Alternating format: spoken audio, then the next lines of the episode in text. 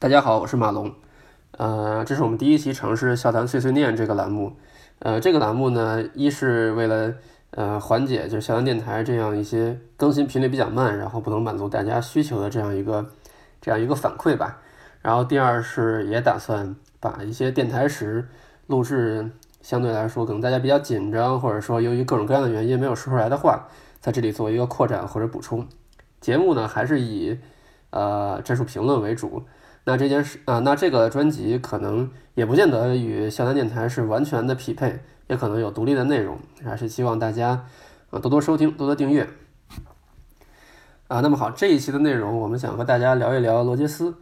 呃，为什么说这个罗杰斯英式狼顾呢？其实因为是很久以前啊，我们发现这个呃英式狼顾的主人，也就是司马宣王司马懿，他的这个头像和罗杰斯有那么几分相似，都是鹰钩鼻子。并且罗杰斯的还有一双比较狡黠的小眼睛，呃，当年他还是利物浦主帅，我们就曾经这么称呼过他了。呃，其实其实看下来啊，这么多年看下来，罗杰斯确实是一个很聪明的人。作为一名大英教练，他对战术的理解，其实呃，我觉得其实要超过老一辈的那些英国的教练了。啊，并且其实在一二年的时候，嗯，布利德尔采访过他说：“你作为教练，对于球员的选拔，那你第一。”看重的要素是什么？罗杰斯当仁当仁不让的回答是技术。那这么多年看下来，其实他最看重的就是技术。但是呢，其实他也有自己的局限性。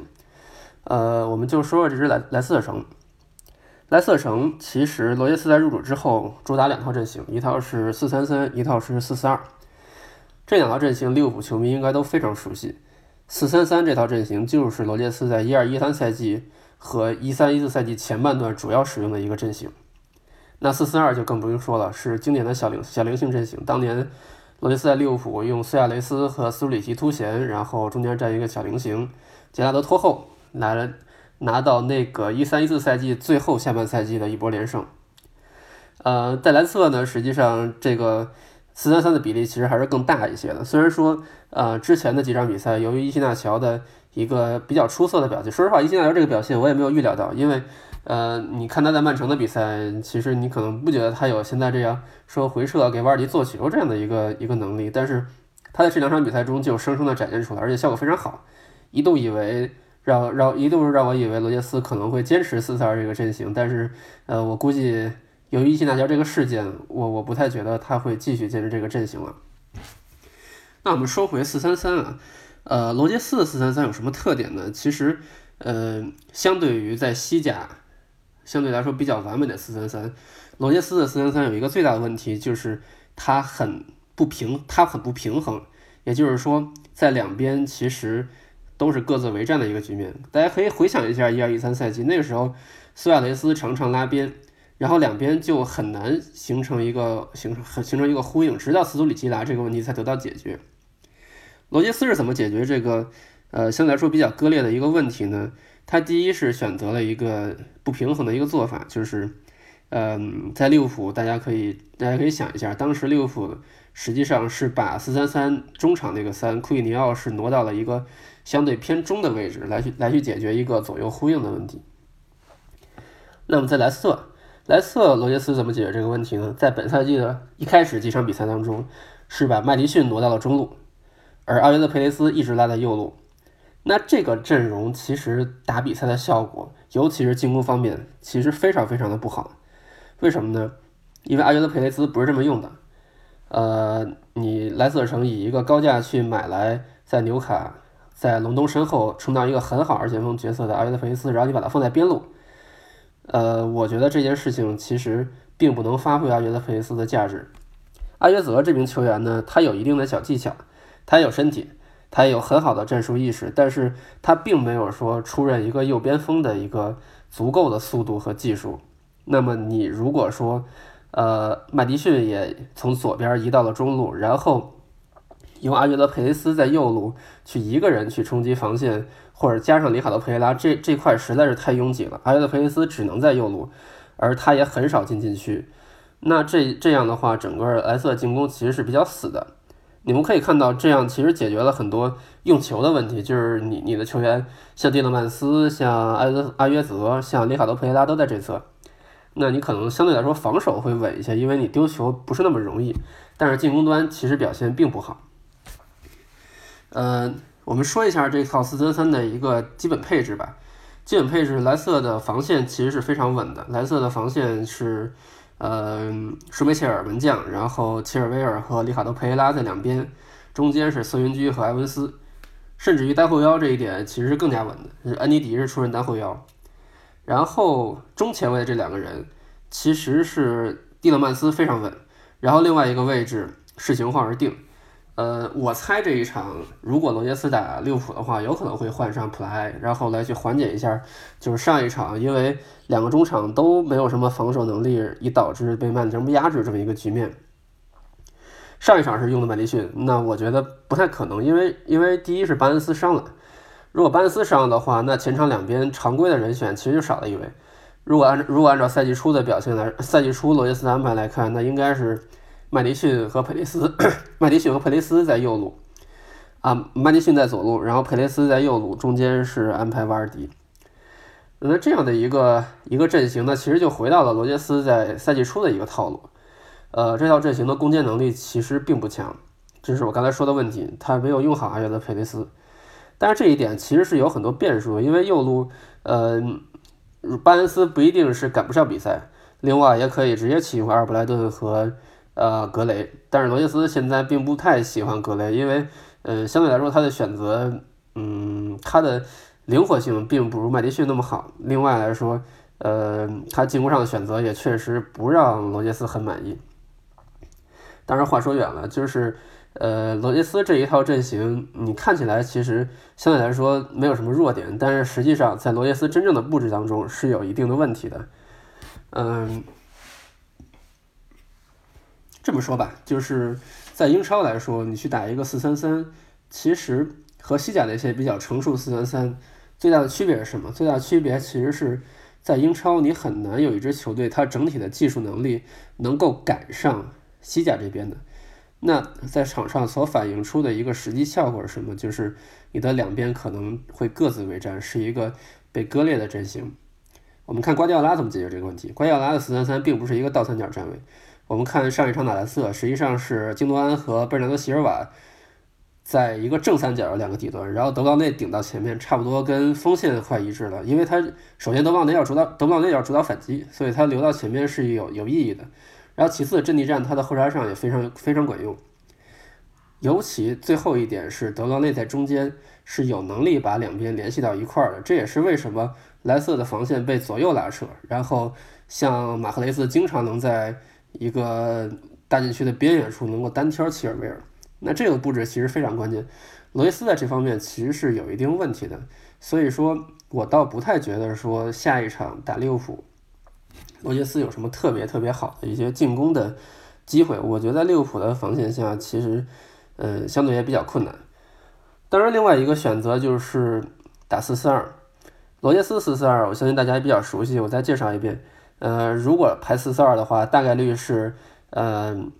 中场三人组加上后防线加上门将的配置和四三三是一样的，只不过麦迪逊移到中路，然后前面两位是瓦尔迪和伊西纳乔。正常情况下是伊西纳乔，因为我觉得阿约德佩雷斯，呃，罗杰斯不知道为什么不太喜欢他打二前锋的位置，嗯，然后这套阵容其实我相对觉得这是更适合蓝湖的一套阵容。这套阵容一个最大的优点就是，呃，也不能说最大的优点吧，就是它最大程度的释放了两位边后卫的一个助攻的能力，因为这套阵容实际上是如果没有两个边后卫上下的奔跑的话。嗯，那其实一个小菱形的四四二很难在呃进攻当中拉开宽度。那恰好蓝湖其实有两名非常好的人选，就是佩拉和齐尔维尔。佩拉属于一个相对来说比较呃比较喜欢进攻的进攻的后卫了，因为呃无论是斜插进禁区，然后包括下底，包括在包包括在边路的侧影，其实他都可以玩得来。但是呢，就是这条阵容。呃，但是这套阵容呢，他的左路切尔维尔，如果说他上去了之后，那么后面的空当其实可能是一个比较严重的问题，因为像瑟云居、像埃维斯啊、像埃文斯这样，我觉得如果让他们单挑萨拉赫的话，其实还是有一定的难度。嗯，这也是为什么罗杰斯在对强队的时候，可能他不太愿意用小菱形四四二这样的一个阵型。呃，那么话说回来，就是罗杰斯还有没有什么其他的选择？目前来看，蓝湖的阵容，呃，首先第一个是罗杰斯想不想？我认为罗杰斯可能不太想去轻易的动他的四三三和四四二，尤其是四三三这套阵，他尽管在利物浦没有取得成功，但是在蓝湖目前来看，其实还是相对来说，嗯，比较稳定的。尽管我们刚才说了这样那样的问题啊，但是，呃，他相对来说只是进攻上面比较滞涩。但是防守上其实还好，但是一旦用了四四二，这个防守上可能暂时并不是瑟云居和埃文斯能够解决的这个，嗯，能够解决的范畴之内。嗯，说一下下一场比赛，下一场比赛的话，我倒是觉得，呃，整个的对抗来看，嗯，相信刚才，呃，如果大家听了电台的话，可能对两位嘉宾的预测已经有了一定的认识了。呃，我个人会觉得这场比赛对利物浦还是相对来说比较困难的，因为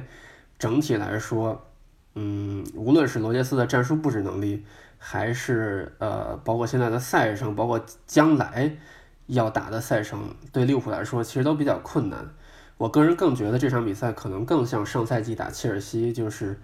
整场比赛都处于一个比较焦灼的局面，其实并不知道谁的机会更好。但是利物浦确实有可能有更多的可能去解决比赛，因为什么呢？因为我刚才说过了，莱斯特的进攻其实如果真的打四三三的话，呃，我觉得是不足以说进利物浦很多球的。当然，瓦尔迪现在的反击非常犀利，你说不好说，嗯，会不会打穿了利物浦的防线去进一个单刀？但是，呃，相对来说啊，如我我个人觉得，戈麦斯在这一侧其实他反而是不太惧怕瓦尔迪的。呃，罗杰斯显然会知道戈麦斯的弱点是什么，包括对整个一个高空球落点的判断，包括对选位的判断，其实在这方面还是比较稚嫩的。但是，并不是所有的人都有牌去打他的弱点。瓦尔迪是一个非常优秀的中锋，是一个，嗯，我甚至觉得他很多方面都被低估了，包括他的支点能力，包括他接球那一下的技术能力，其实都是英超最顶尖的。但是你说他在选位上，然后包括在高空球上能对。戈麦斯形成压制吗？我倒觉得这一块存疑。呃，至于速度方面，戈麦斯其实有一个很大的优势，就是他卡位，其实在这几年进步的挺多。这也是为什么他可以胜任范迪克的搭档，就是因为他回追这一下其实挺快，而且他卡位的时机啊，包括技巧其实都非常棒。那这对瓦尔迪其实是一个很好的限制。那这一侧我倒是觉得罗杰罗杰斯呢，肯定还是会针对性打。但是它形成的机会呢，我倒觉得不会很多。但是相反，在利物浦这一方面，呃，第一首回合这边是马内直接爆掉了埃文斯，呃，我认为次回合还是有这样的机会，因为防线上来说，莱瑟这条防线，啊，罗杰斯其实是采取了一个分权管理的方式，嗯，如按照他自己的介绍，实际上防线这一块的训练主要由克洛图雷负责。那图雷做出的一个最大的改变就是什么呢？就是提拔了瑟云居，然后由埃文斯负责指挥。这两个人其实配合非常好。孙云居现在呃基本上就是一个呃我我个人感觉甚至是一个英超第二中卫这么一个水平啊，当然这个见仁见智啊。然后埃文斯呢负责很多的一些指挥防守的工作，包括上抢协防这些，其实都是他的工作，呃。那说到这儿，其实大家就能看出来说，这两个人到底说哪一侧更适合说利物浦这边来去攻击？那当然是埃文斯这侧。所以和两位嘉宾差不多，我倒是也觉得马内其实还是有他的机会。萨拉赫这边，我倒是觉得罗杰斯会有一个重点的防守，也不是包括说呃切尔维尔的个人能力和瑟云居的个人能力这样，是很多。罗杰斯对于萨拉赫的研究，我觉得是一定要比马内和菲尔米诺多的。因为什么呢？我们看看整，我们看看整个联赛的数据，萨拉赫拿到的射门机会其实还是要比马内和菲尔米诺要多的。然后上一场上一场比赛，马赫雷斯把齐尔维尔和瑟云基这侧爆得非常惨。那我觉得对于罗杰斯而言，他不去重视这一侧的布置是不可能的，因为他是一个比较重视说。临场，我需要针对对手的布置做出应对的一个教练。那这样的情况下，你不去重视萨拉赫的特点，我觉得嗯有点说不过去。那萨拉赫又是一个比较，嗯，如果和马克雷斯比的话，他的禁区作业能力显然要强非常非常多倍。但是如果说比在大禁区外连续盘带啊，包括内切触球啊，包括呃，甚至说兜弧线球的能力，这些其实都弱于马克雷斯。那切尔维尔恰恰就是在这方面，反而在反而他的防守是有些弱。但是如果真的进了禁区，一个在密集空间内的一个啊作业，我相信萨拉赫拿到的机会会不是很多。嗯，总体来说，我认为还是一个嗯势均力敌的比赛吧。那罗杰斯的比赛，其实大家看看下来，其实呃在利物浦的问题在莱斯特城其实依然也存在。然后像我们刚才说的，说四三三的割裂问题啊，像四四二的防守问题啊等等。但是呢，我始终都觉得，其实这赛季的成功并不是偶然。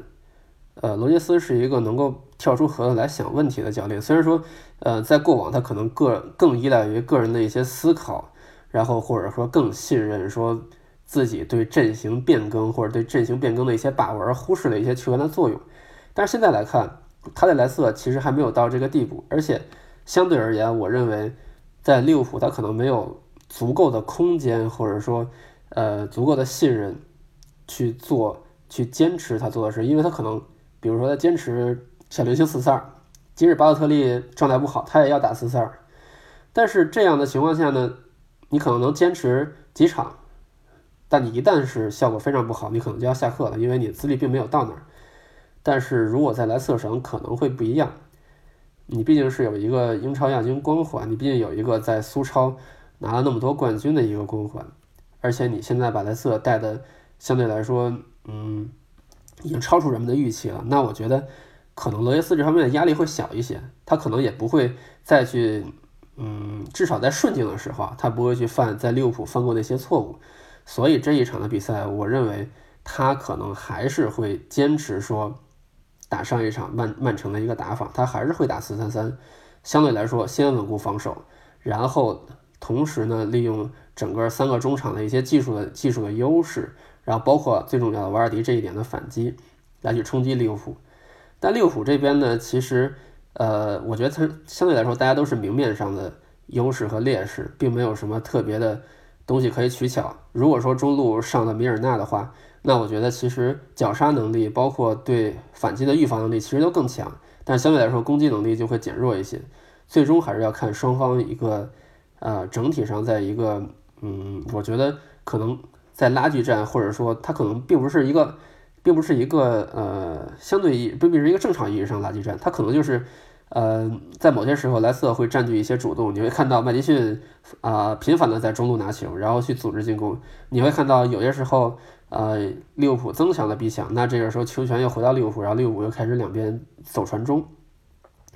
但整体上来看，我认为如果真的出现这样的局面的话，那其实很多情况下要看一些球员的个人能力。那我们这个时候就会关注到马内对埃文斯这个点的一个优势。包括对里卡多·费雷拉身后，包括啊整个对莱斯特右边路的一个遏制，那我觉得这一块可能是罗杰斯想尽办法也不一定能够阻挡的好的。